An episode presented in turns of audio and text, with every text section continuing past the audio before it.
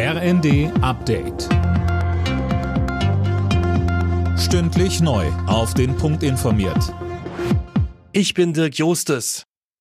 Schlappe für Frankreichs Präsident Macron. Bei der entscheidenden Runde der Parlamentswahl verliert sein Wählerbündnis nach Hochrechnungen die absolute Mehrheit. Anne Brauer. Das heißt, für Macron wird es wohl deutlich schwieriger, seine Pläne durchzubringen. Er wird künftig auf Stimmen der anderen Parteien angewiesen sein.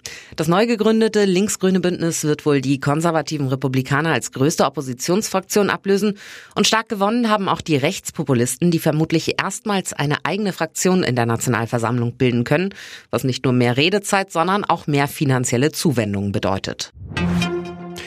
Zwei sich schnell ausbreitende Waldbrände haben in Brandenburg mehrere hundert Menschen aus ihren Häusern vertrieben. In Treuenbrietzen südwestlich von Berlin mussten rund 600 Bewohner drei Ortsteile verlassen. Auch im nahegelegenen Belitz wurden wegen eines weiteren Waldbrands mehrere Straßen evakuiert. Bundeswirtschaftsminister Robert Habeck hat neue Maßnahmen zur Senkung des Gasverbrauchs in Deutschland angekündigt. Hintergrund sind die Lieferkürzungen durch Russland. Unter anderem sollen in Reserve gehaltene Kohlekraftwerke reaktiviert werden.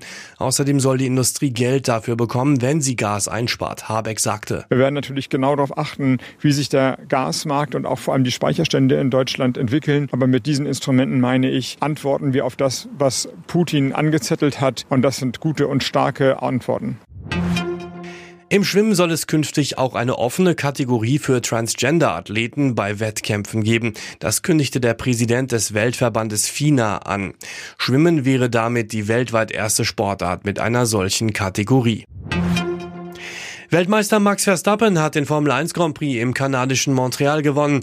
Der Red Bull-Pilot kam vor Carlos Sainz im Ferrari ins Ziel. Dritter wurde Lewis Hamilton im Mercedes. Alle Nachrichten auf rnd.de